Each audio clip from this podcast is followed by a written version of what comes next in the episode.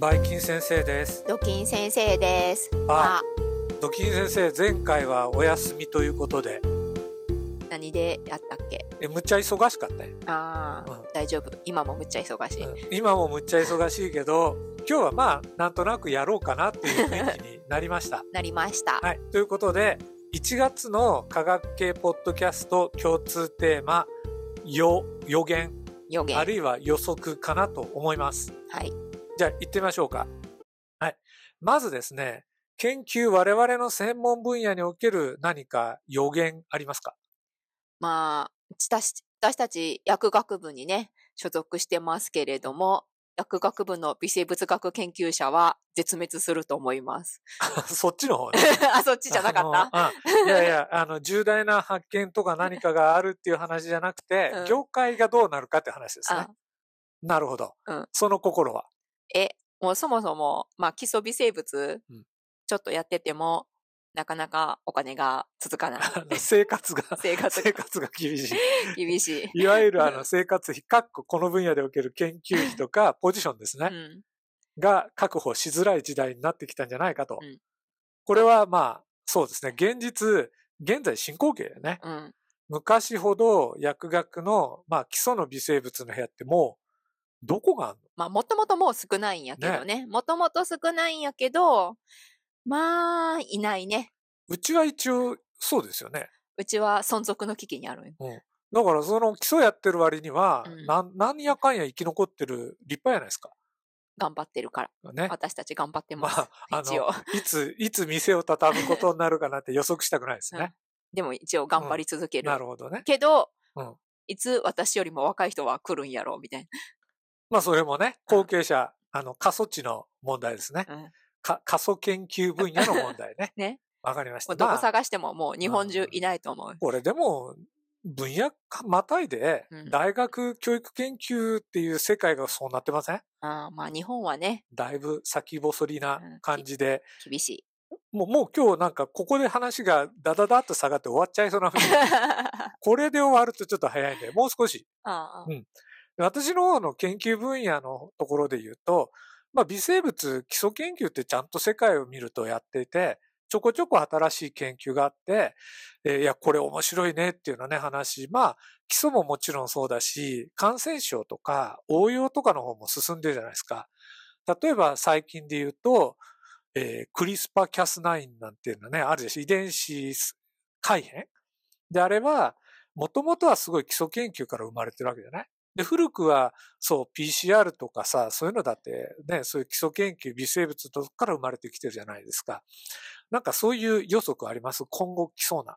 今後来そうなやつ、うんえーでも私、クリスパーキャス9のうん。あの人たちは、ノーベル取るってずっと授業中で、もうここ10年近くずっと言い続けていて、うん。いやあれは予測だ。だからそれがね、うん。まだまだその、クリスパキャス9っていう実用になる前から、うん。要するにさ、ああいうウイルス、うん。アンチウイルスの仕組みとして、バクテリアがなんか外来の拡散を分解するって仕組みを持ってるっていうのが、かなり昔から知られてた。よ、うん。研究地味にやってた。よ、うんうん。であそこに目をつけたことがすごいと思ったようんうんなるほど、ね。だからそういうふうに、今は基礎の卵、卵だけど、うん。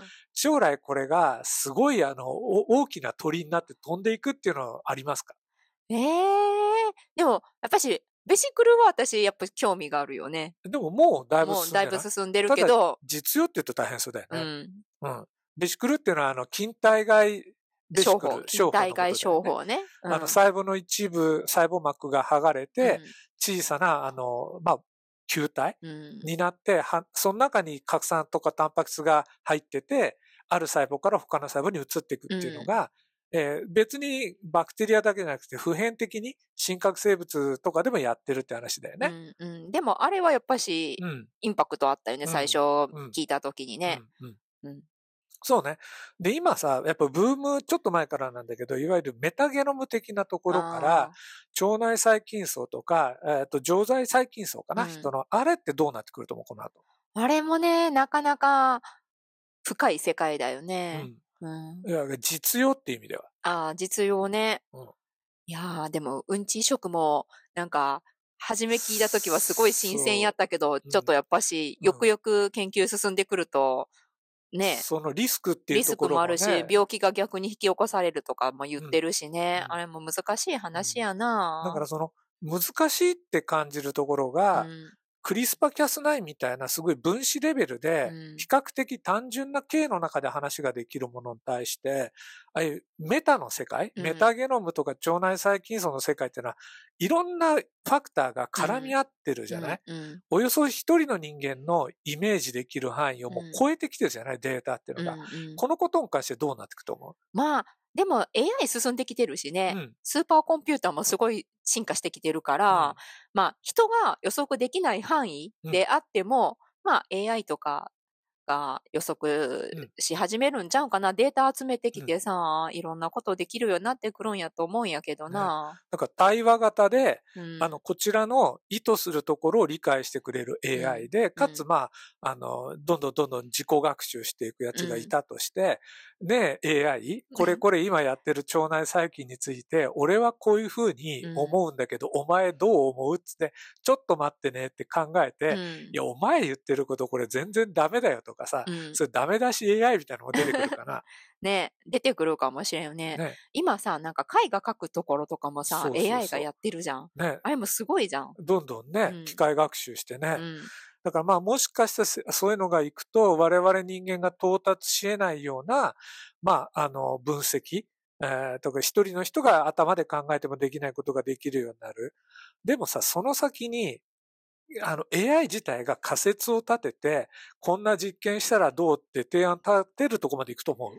あー、行くんじゃない？賢い AI やったら、うんわからへんけど。ね。まあ、じゃあでも実験もしてくれたらいいよね、そうしたら。うんでもそれはさ、ロボットっていうか物理的な体を持ってないと AI が実行できないから、うんじゃあ我々は AI のこう提案を実行するだけの、なんか、俺らの方が機械の部品みたいになっちゃわない？ね、そうかもね。ねでも、じゃあどっちがブレインかってわからへんくなるよね。そうね。でも、確かにね、うんでも、すごい、あの、たくさんのデータ、うん、私たちが扱えないじゃん、もう。うん、うん物理的に。もだから、ああいうのはもう AI に任しちゃった方が、うん絶対解析スピードも速いし、まあ予測もちゃんとしてくれると思うよね。だから、あの、あったらいいな的な、うん予言っていううか、ん。我々が論文書くときに、関連するレファレンスをパパパッと集めてきて、今まであなたの関心のあるテーマでこんなことが分かってますっていうのをうん言ってくれる AI があったら嬉しい。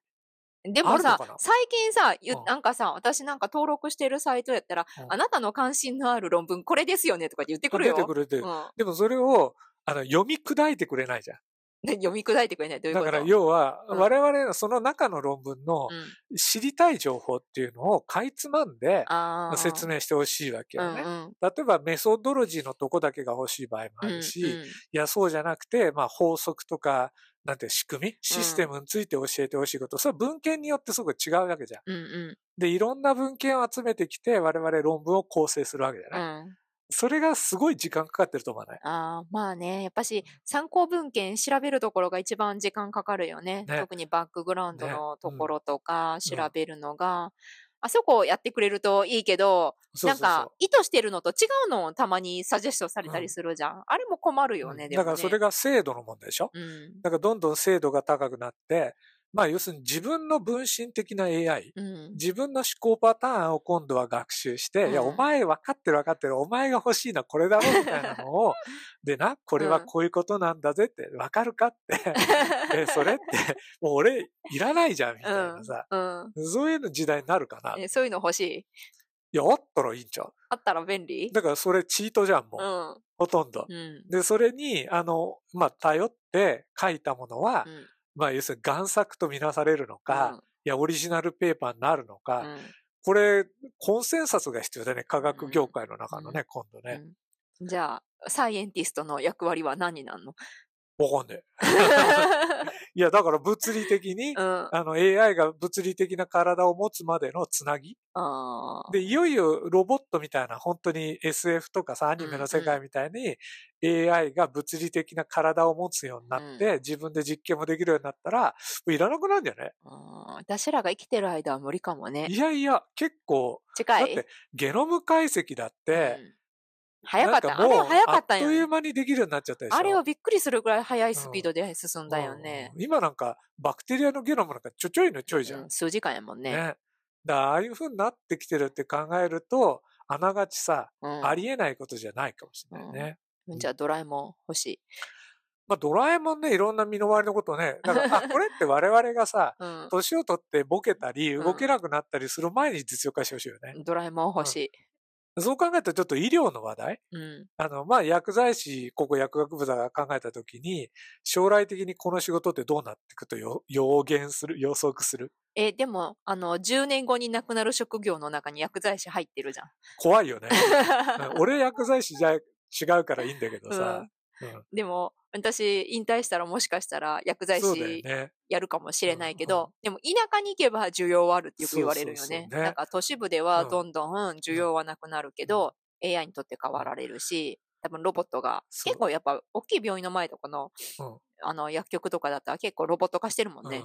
うんで、それお医者さんも言われてるじゃない、うん。お医者さんももう、なんていうかね、いろんな体につけてるデバイスで、うん。いろんな測定値が随時、あの、どっかサーバーに送られて、で、それが AI が判断して、まあ、あの、リスク、うん。あもう出てくるし、それから、あの、予兆だよね。うん。あ、この人は数日以内に心臓が止まる可能性が何パーって出た時、アラートが出て、うん。で、そこで実際人間のお医者さんにかかるとか、いよいよ症状が出た時に、それがもう、例えばその人が意識失っても、なんかデバイスがさ、救急車呼んでくれたりとか、はたまたそこから最適な治療法とかも提案してくれるって、もうそこら辺来てそうな気がしない？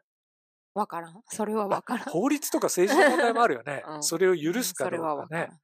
だから調剤だってそうじゃんうん。あの、お医者さんが、あの、処方箋をオーダーした時に、かなりロボット化できる可能性があるんじゃない？まあでもさ、あの副作用のところとかはさ、もうソフトウェアがさ、管理してるんだ。判断ね。判断してアラートとか出すわけじゃん。ね。うん。用法、用量間違ってたらアラート出すんやからさ。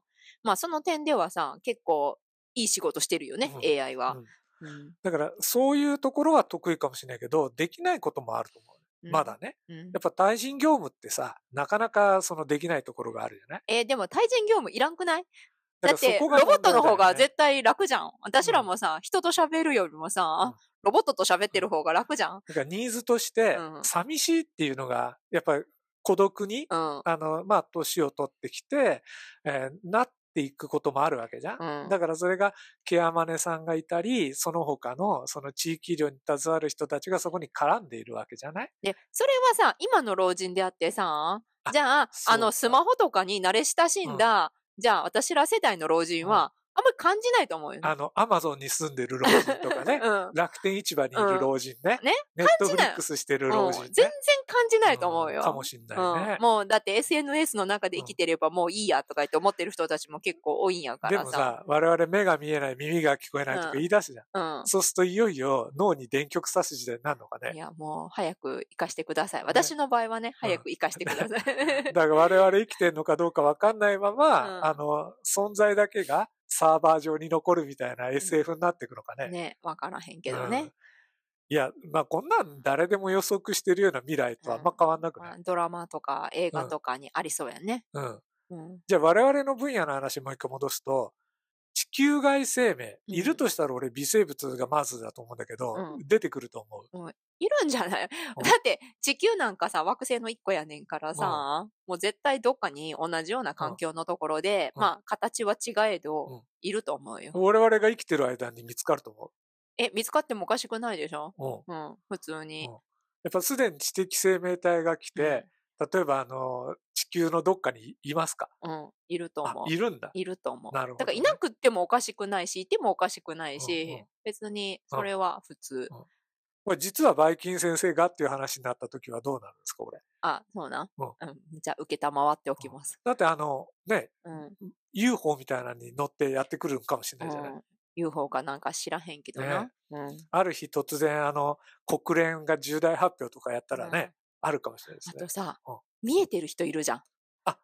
いろいろね、うんあの、い異世界転生組の人とか見えたりするしね。いやいやいや、未来も見えてる人いるじゃん。なるほど。うんいろいろね、時空を超えて見える人ね。うん見える人いるじゃん。確かにね。うん私は見えないんですよ。私も見えへんけどね。うんえ、あれは見えた方がいいんか、見えない方がいいんかどっちがいいんか知らへんけどな。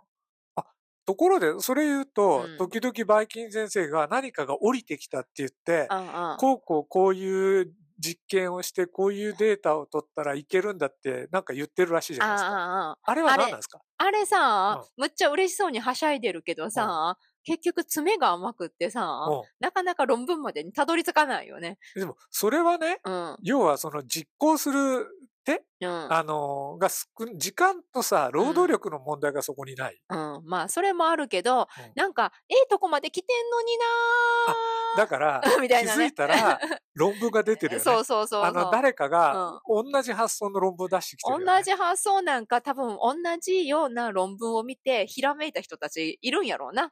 そうそう。うん。あ何か元の論文とかアイディアがあって、うんで、それを同じ時期に気づいたか、まあ時差はあっても、で、アプローチは多少違っても、うん結局、たどり着いてるところがなった時に、うんこれなんだよねっていうのが、うんまあ負けましたってね。なんかこの間も言ってるじゃん。なんか新しいプロジェクトこれいけるんちゃうんとか言ったら、いや、論文2023年で出てるやんとか言ってな。これ、今もう今年だけで2件あったよね。な、あったよな。23年出ましたね、みたいなね。